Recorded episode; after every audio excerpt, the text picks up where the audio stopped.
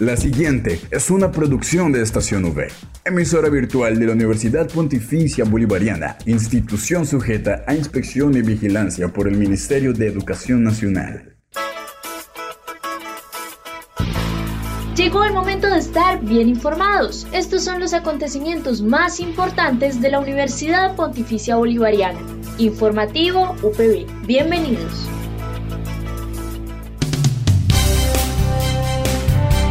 Le damos la bienvenida a toda la comunidad de la Universidad Pontificia Bolivariana y a quienes nos escuchan a través de la señal de Radio Católica Metropolitana 1450 AM. Hoy es martes 30 de agosto y es momento de abrir espacio dedicado a toda la información sobre los hechos más importantes de nuestra seccional.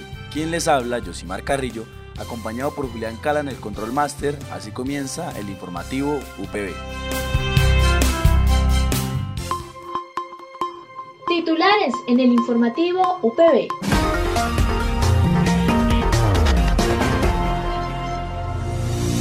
Conozca acerca de la especialización en gestión estratégica de la comunicación. En septiembre viene la Semana Nacional por la Paz y la UPB será parte de esta jornada. Y para el cierre, nuestra sección Deportes V. Esta es la noticia del día en la UPB. Para el informativo del día de hoy, hablamos con la coordinadora de la especialización de gestión estratégica de la comunicación, la magíster Eliana Celis García, quien nos contó acerca de este posgrado. Bueno, hace más o menos un año eh, la especialización que antes se denominaba gerencia de la comunicación organizacional sufrió un proceso de transformación curricular eh, mirando pues las tendencias de la comunicación y como todo programa, pues que requiere cada cierto tiempo de una actualización. La denominación actual es gestión estratégica de la comunicación y además cambió eh, la modalidad de presencial a virtual. En este momento la especialización se oferta 100% virtual, lo cual permite que lleguemos a diferentes partes no solo del país, sino del mundo. ¿Qué buscamos en un especialista en gestión estratégica de la comunicación? Que eh, apropie esas competencias y sobre todo que tenga una visión, como su nombre lo dice, estratégica, de manera que esos eh, planes y proyectos que se apliquen a la organización puedan generar un impacto y puedan contribuir al logro de los objetivos organizacionales. Se trata no solo de hacer una serie de acciones y tareas en una organización, sino de que tengamos la capacidad de medir esa gestión y de em, ver y, mostrar el impacto que tiene eh, a nivel organizacional. Asimismo, la magíster en Dirección de la Comunicación nos dio a conocer el programa académico que se abarca en el año de estudio en el que se realiza esta especialización.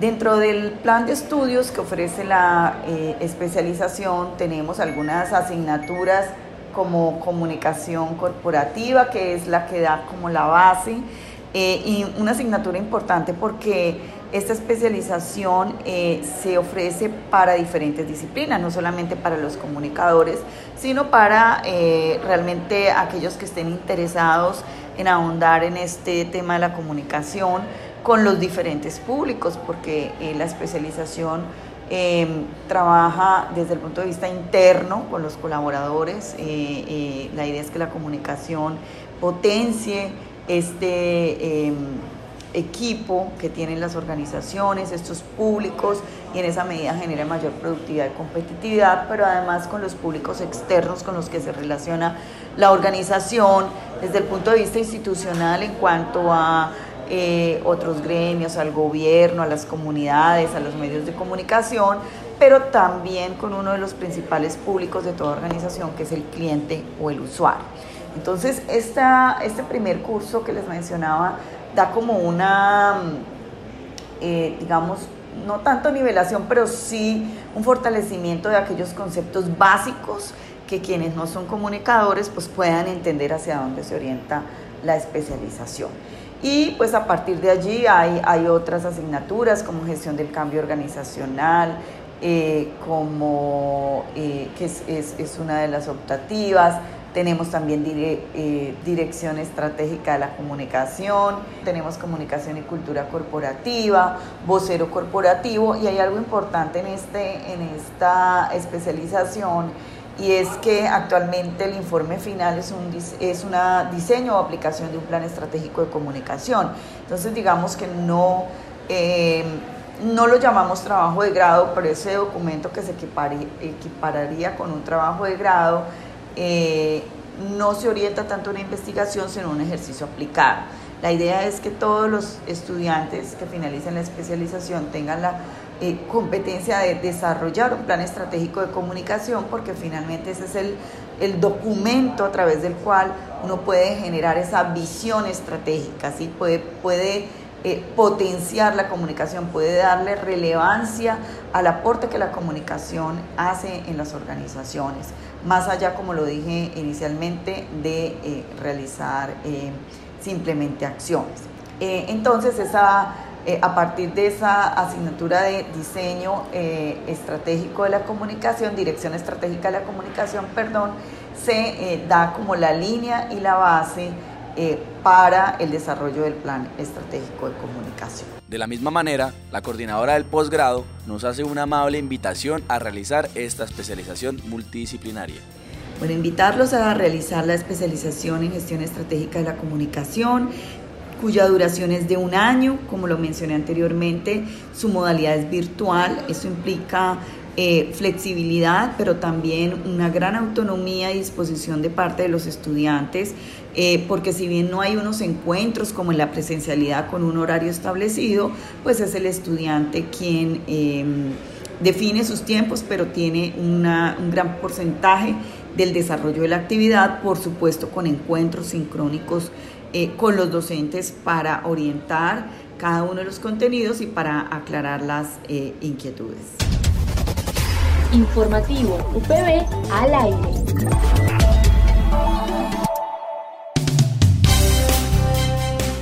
Otras noticias, la coordinadora de la Mesa por la Paz de la UPB, la profesora Ledis Borges Farfán, nos cuenta acerca del evento nacional que se aproxima, la Semana por la Paz. Primeramente, dándonos a conocer cómo nace esta actividad en el país colombiano.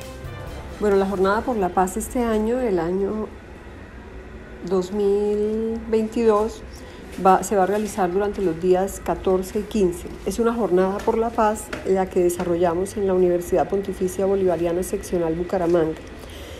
Eh, este año se celebra la, Semana por la Paz número 35 que nació precisamente hace 35 años en una iniciativa de varias organizaciones, dentro de ellas la Iglesia Católica, la Conferencia Episcopal de Colombia, y se fueron adhiriendo pues otras organizaciones con el objetivo de generar eh, un pensamiento, de generar una reflexión en la sociedad colombiana en torno al tema de paz, cada año con una temática distinta. En ese momento, pues lo que se, eligió esta semana, teniendo en cuenta la relevancia de San Pedro Claver y todo su trabajo en defensa de los derechos humanos. De hecho, el 9 de septiembre es el Día Nacional de los Derechos Humanos. Pensando también en toda la causa de San Pedro Claver, que fue la defensa de los derechos de los esclavos en Cartagena. Eso es como el origen de por qué en esta fecha.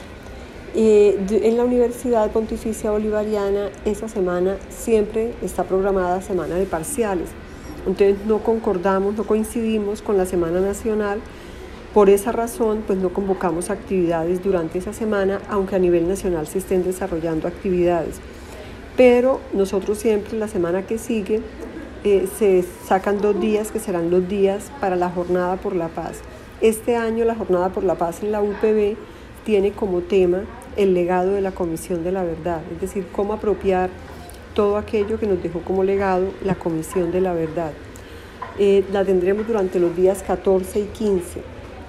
¿Y qué vamos a hacer? El 14 en horas de la mañana vamos a tener una muestra de lo que se está haciendo por la paz desde los jóvenes, lo que hacen algunos jóvenes aquí con una materia específica, con una asignatura particular o con algún proyecto de investigación. Pero también estamos invitando a algunos colegios para que vengan y nos muestren lo que están haciendo desde allí por la paz. Esta jornada termina a las 10 y media de la mañana cuando tendremos una conferencia que se denomina Paz desde abajo, el papel de los jóvenes, eh, que nuestro ponente será el profesor Oscar Parra, que aunque ya no está con nosotros, pues nos va a acompañar en esta conferencia. En horas de la tarde tenemos la disertación que se denomina Paz, Ética y Política, el liderazgo de los jóvenes, eh, que es un trabajo que están liderando el profesor Santiago Otálora y el profesor Gustavo Quintero en el que los estudiantes han venido haciendo un ejercicio de análisis y reflexión acerca de esa relación entre la paz, la ética, la política y su rol como jóvenes. Eh, esta jornada terminaría a las 4 de la tarde, de 2 a 4, y será en el auditorio eh, Luis Alfonso Díaz, en el K. Olvidé decir que la jornada de la mañana, dado que son muestras, van a ser acá en la plazoleta del del J. Y después de la jornada de la tarde vamos a tener la presentación del informe de la Comisión de la Verdad que va a estar liderado por el grupo de líderes UPB. Entonces se va a hacer la presentación del informe de la Comisión de la Verdad. El día 15 tenemos también una actividad muy bella liderada en conjunto con la, con la Facultad de, eh, Ingeniería Ambiental. Eh, vamos a trabajar uno de los documentos del informe que es muy bello y es la naturaleza como víctima del conflicto armado. Ellos se han sumado a esta iniciativa porque septiembre es el mes de la biodiversidad. Y qué bello que podamos analizar cómo no solamente los seres humanos, los niños, las niñas, las mujeres, eh, fueron víctimas del conflicto, sino que la naturaleza ha sido víctima también del conflicto. Vamos a tener entonces durante la mañana una jornada de trabajo con los personeros del área metropolitana de Bucaramanga, precisamente en torno al informe, a, esa, a ese componente del informe. Terminado este momento, habrá una, una conferencia también acerca de la importancia de la biodiversidad y este evento se cerrará con un recorrido por el campus mirando eh, y tratando de hacer recuperación de algunos de los de, de estos maravillosos eh, proyectos, la, naturaleza con la que contamos y se hará un recorrido que se denomina siembra y eh, recuperación y reparación. Y con eso cerramos en la UPB la Jornada por la Paz. Por otra parte, nos habla sobre la programación a realizar en los dos días que se realizará la Jornada por la Paz. ¿Y qué vamos a hacer? El 14 en horas de la mañana vamos a tener una muestra de lo que se está haciendo por la paz desde los jóvenes, lo que hacen algunos jóvenes aquí con una materia específica, con una asignatura particular o con algún proyecto de investigación. Pero también estamos invitando a algunos colegios para que vengan y nos muestren lo que están haciendo desde allí por la paz. Esta jornada termina a las 10 y media de la mañana cuando tendremos una conferencia que se denomina Paz desde abajo, el papel de los jóvenes, eh, que nuestro ponente será el profesor Oscar Parra, que aunque ya no está con nosotros, pues nos va a acompañar en esta conferencia. En horas de la tarde tenemos la disertación que se denomina Paz, Ética y Política, el liderazgo de los jóvenes, eh, que es un trabajo que están liderando el profesor Santiago Otálora y el profesor Gustavo Quintero, en el que los estudiantes han venido haciendo un ejercicio de análisis y reflexión acerca de esa relación entre la paz, la ética, la política y su rol como jóvenes. Eh, esta jornada terminaría a las 4 de la tarde, de 2 a 4, y será en el auditorio eh, Luis Alfonso Díaz, en el K, Olvidé decir que la jornada de la mañana, dado que son muestras, van a ser acá en la plazoleta del, del J. Y después de la jornada de la tarde vamos a tener la presentación del informe de la Comisión de la Verdad que va a estar liderado por el grupo de líderes UPB. Entonces se va a hacer la presentación del informe de la Comisión de la Verdad. El día 15 tenemos también una actividad muy bella liderada en conjunto con la con la Facultad de, Ingeniería Ambiental. Eh, vamos a trabajar uno de los documentos del informe que es muy bello y es la naturaleza como víctima del conflicto armado. Ellos se han sumado a esta iniciativa porque septiembre es el mes de la biodiversidad. Y qué bello que podamos analizar cómo no solamente los seres humanos, los niños, las niñas, las mujeres, eh, fueron víctimas del conflicto, sino que la naturaleza ha sido víctima también del conflicto. Vamos a tener entonces durante la mañana una jornada de trabajo con los personeros del área metropolitana de Bucaramanga, precisamente en torno al informe, a, esa, a ese componente del informe.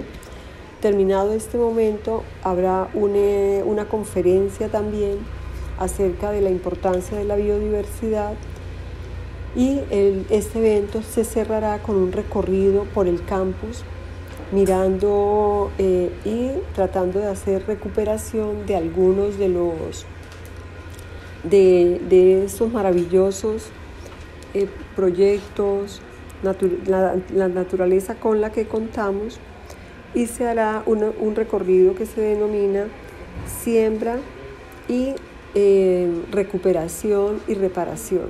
Y con eso cerramos en la UPB la Jornada por la Paz.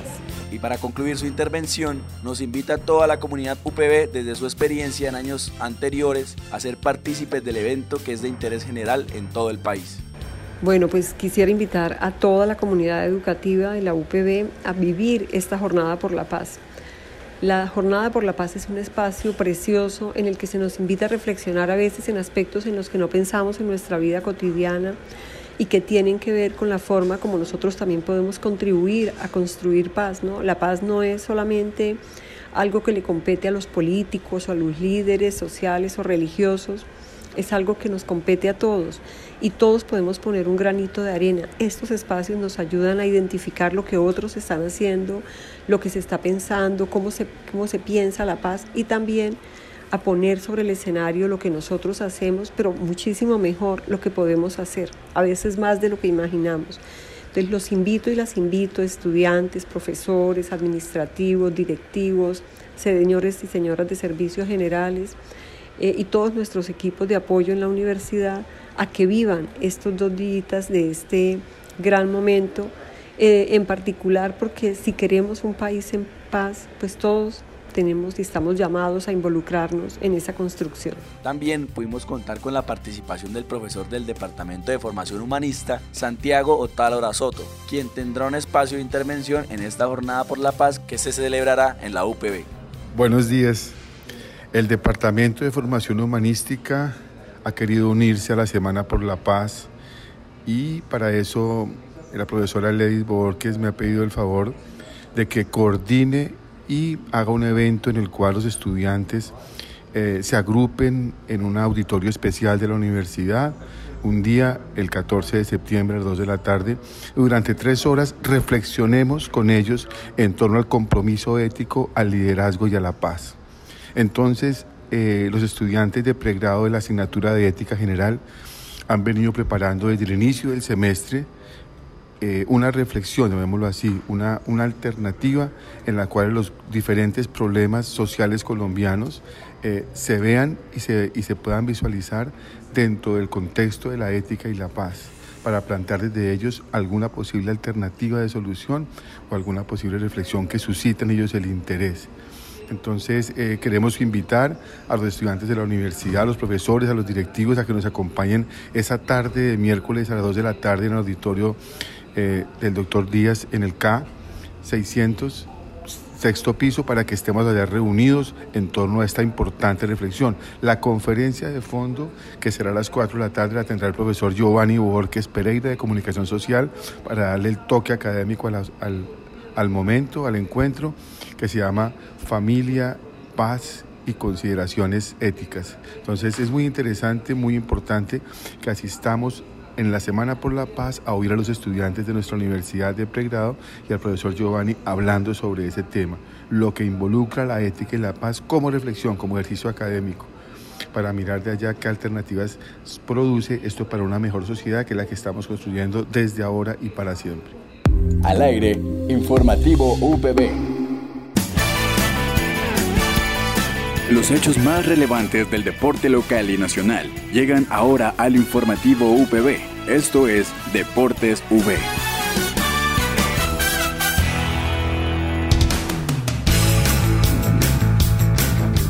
Para el cierre, la sección de deportes a cargo de Luis Carlos Vega Montagu. Los eventos deportivos más destacados son, ya Iván se impuso en la octava etapa de la Vuelta a España, que se llevó a cabo entre la Pola Lleviana, Pola de la Viana y Collao Francuaya, de 153 kilómetros, en la que el belga, el belga Remco Ebenopel conservó la camiseta de líder y Miguel Ángel López es el mejor colombiano. Era una jornada dura que pintaba para mover una clasificación general todavía muy apretada y poco seleccionada y eso sucedió. Tenía seis pasos montañosos, tres de tercera, dos de segunda y uno de primera categoría, este último en la meta. Los ataques se presentaron desde el comienzo, uno de ellos fue el ecuatoriano Richard Carapaz, quien lo intentó y no pudo. De manera brillante y sin ningún complejo, la selección Colombia venció 3-1 a Estados Unidos y se instaló como finalista del Senior Women Panamerican Cup que se disputa en México en voleibol. Las orientadas por Anthony Rizola demostraron que siguen en crecimiento y en cuatro sets vencieron al conjunto de Estados Unidos, campeón olímpico de Tokio. Sin pensar en ese rótulo, las colombianas que llegaban invictas con cuatro triunfos, 3-0 ante Canadá, México, Cuba y Nicaragua, empezaron el partido concentradas y con una Amanda Coño conectada, marcando puntos vitales. En seguramente uno de sus mejores partidos de la actual temporada, el Atlético Bucaramanga cayó 3-2 este sábado en la noche ante Nacional de Medellín. El cuadro leopardo mostró un fútbol ofensivo, logró controlar por momentos al rival, pero careció de contundencia en ataque y pagó caro las fallas en defensa. El conjunto amarillo sigue sin ganar de visitante, con cuatro derrotas y un empate en cinco juegos. Los goles del club santanderiano los marcó Dairo Moreno, que ya completó cinco en esta campaña que se suman a los 13 del primer semestre. Sherman Cárdenas también estuvo muy activo y aportó para los juegos ofensivos de los dirigidos por Armando El Piripi Osma. No olvides que puedes encontrar todas las emisiones del informativo UPB en nuestro canal oficial de iVox, estacionv.ivox.com. Igualmente encuentra más información de la Universidad Pontificia Bolivariana en las cuentas de Twitter, arroba UPB Colombia y UPB BGA. Y si deseas hacer difusión de alguna actividad de interés universitario, escríbenos al correo electrónico informativo.bga.upb.edu.com o llámanos al teléfono 607 679 6220, extensión 2635. Le damos las gracias a todos nuestros oyentes de la comunidad universitaria y quienes también nos escuchan a través de Radio Católica Metropolitana por habernos acompañado una vez más en la emisión del informativo UPB. Nos reencontramos el día de mañana para compartir más novedades de nuestra universidad. Que tengan un feliz día.